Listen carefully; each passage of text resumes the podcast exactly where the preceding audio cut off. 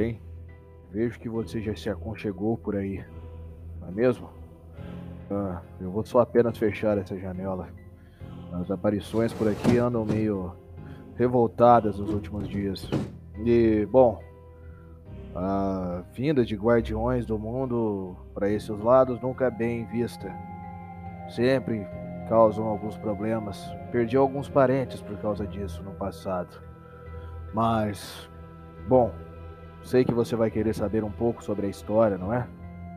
Sobre como isso aqui se tornou uma escuridão perpétua. Ah, bem, isso tudo começou hum, na Idade 2 da Era, onde Zaros governava essa, essa cidade, esta região, para ser bem mais pontual. Sempre fomos habitados pela maldita raça vampírica, lobisomens, malditos fantasmas de almas que não conseguiram passar para o outro lado e humanos. Grande parte deles afligidos ou escravizados por esses malditos vampiros. Durante essa segunda era, Mauritânia foi governada quase inteiramente, como eu disse, por Zaros. Carril, sim, Carril, era uma importante fortaleza nessa região para os Arosianos. Eles usavam de feitiços para poder teleguiar entre os mapas, e aqui era de grande força para aquele grandioso exército. Ah, durante esse tempo, o general Vigora, humano, construiu um enorme castelo a noroeste aqui de Carril.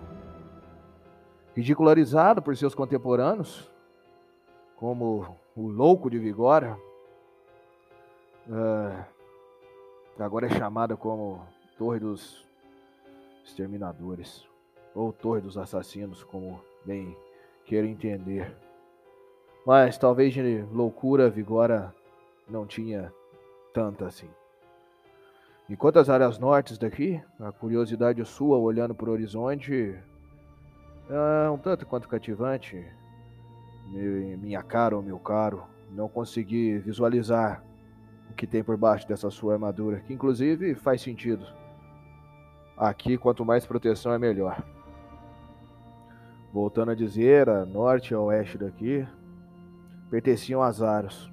As partes suas ao nosso grandioso Saradome. As terras do Vale Sagrado. Os lugares onde os Icienes chegaram de seu planeta natal.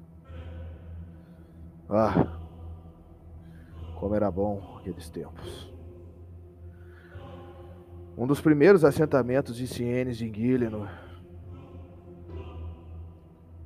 era um grande farol eterno destinado a guiar e confortar os recém-chegados.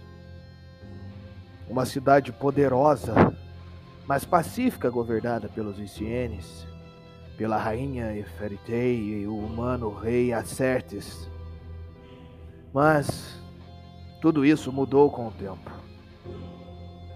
No início da terceira era, já para o final da segunda, Zaros foi traído pelo aquele maldito Majahat Zamurak e acabou sendo deixado à queda. O que muda um pouco nos dias de hoje, onde esses malditos deuses retornaram. Espero que Saradomin saiba o que fazer nesses tempos de de dúvida. Zamurak distribuiu boa parte do Vale Sagrado para o Lord Lorniel Drakan, um maldito vampiro que seguiu Zamurak durante a Guerra dos Deuses, como uma recompensa por sua mão nessa maldita rebelião. Drakan, assim espero, tá tá morto agora, pelo menos eu espero.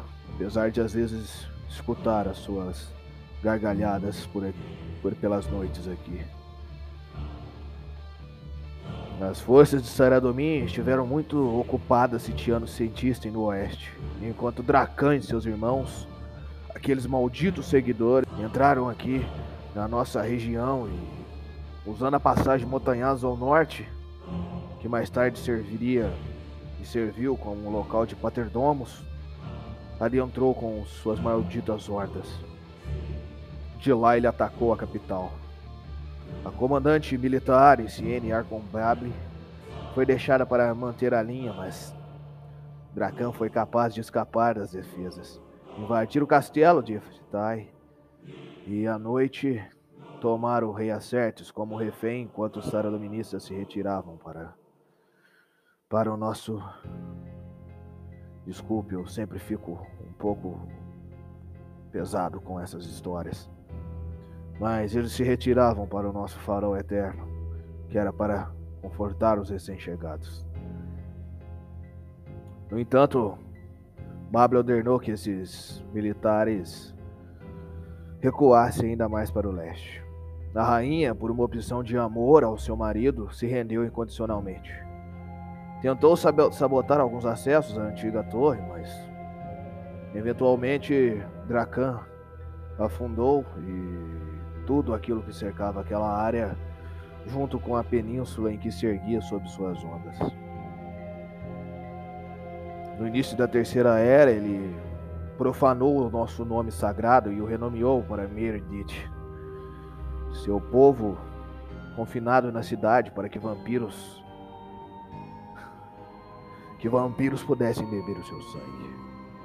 Enquanto toda aquela graciosidade se transformava em um gueto de fazendeiros e usurpadores de sangue, Dracan focava seu olhar para o resto do reino.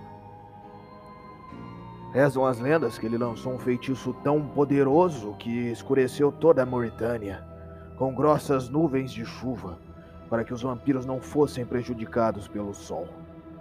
Ele transformou lindos campos em pântanos, nos quais qualquer um que morresse se tornariam fantasmas mortos-vivos. As aparições que você vê foram de pessoas talvez boas, talvez ruins, mas que morreram por ali. As florestas que exibiam uma linda paisagem hoje são um aglomerado de árvores mortas. Em certo ponto, ele até controlou a rota de Burke, mas as pessoas mais tarde conseguiram se libertar do controle vampírico por completo. No final dos anos, no final bem da Terceira Era, um exército saradominista de soldados de Mistalim tentava erradicar aquelas malditas criaturas de Mauritânia. Encabeçada pelos seis irmãos, que você conhece muito bem. Arin, Darok, Kutan, Karil, Dorag e Verak. Esses comandantes haviam recebido conjuntos de armaduras e armas extremamente poderosas daquele maldito trapaceiro Slisk. Um talvez antigo seguidor de Zaros, depois que se tomou a loucura para se tornar um, deus e levou à morte de, de Gutix. É, eles lideraram o seu exército com valor. Sim, os seis irmãos. Através daqueles pântanos sombrios de Mauritânia. Existem vários contos sobre as realizações do exército daqueles seis irmãos principalmente anotados em um antigo tomo. Existem variações dessa história, atualmente em posse do bibliotecário Heldon Barroca, intitulada A Queda dos Seis. Talvez valha a pena passar por lá e dar uma lida sobre ela. Eu devo ter por aqui. Você vai querer saber um pouco sobre.